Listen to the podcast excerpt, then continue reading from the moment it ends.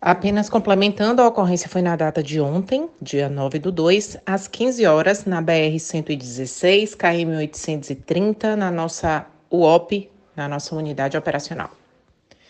Bom dia, passar informação aqui por áudio porque eu tô na correria.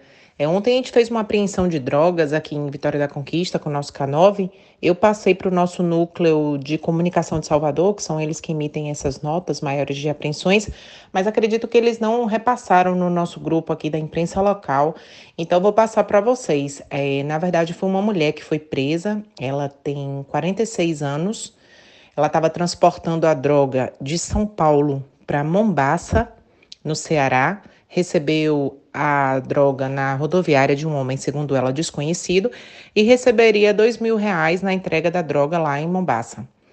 É, foram 21 quilos de maconha e 6 quilos de cocaína que estavam em duas malas no bagageiro externo embaixo e 2 quilos de cocaína estavam com ela na bagagem de mão.